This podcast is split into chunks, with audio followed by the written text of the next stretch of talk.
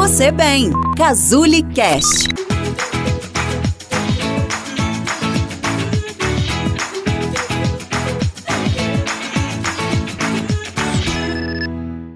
Atualmente, existem diversas formas para quem busca o emagrecimento. E uma das principais causas deste insucesso no processo de emagrecimento é a escolha por dietas restritivas. Essas dietas vêm acompanhadas por episódios repetidos de perda e recuperação do peso, que é conhecido como efeito sanfona.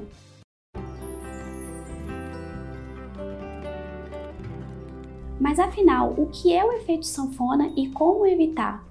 Esse é o assunto do vídeo de hoje.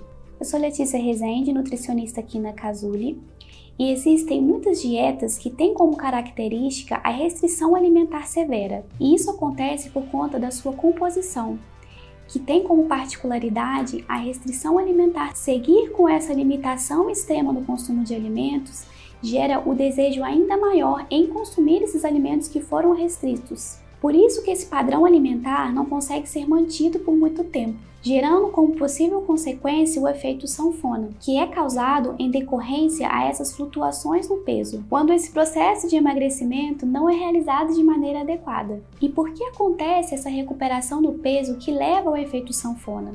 Quando se inicia um processo de emagrecimento, o nosso organismo entende essa situação como uma agressão e por essa razão ocorre uma série de alterações fisiológicas e hormonais que tem como finalidade corrigir esse estresse ao qual o organismo foi submetido. Então, na tentativa de parar essa perda de peso, o organismo vai desencadear uma cascata metabólica através de mecanismos que são contrários à progressão desse emagrecimento. E os efeitos fisiológicos tentam driblar essa perda, desencadeando alterações como a ativação da redução do nosso gasto energético, como uma forma de conservar energia. E isso gera uma resistência à progressão da perda de peso, além de impulsionar a recuperação desse peso a longo prazo. Todos esses mecanismos fisiológicos podem gerar a recuperação do peso, levando o paciente à frustração, vergonha, desmotivação e tristeza. Eu vou dar três dicas importantes para que você evite cair no efeito sanfona.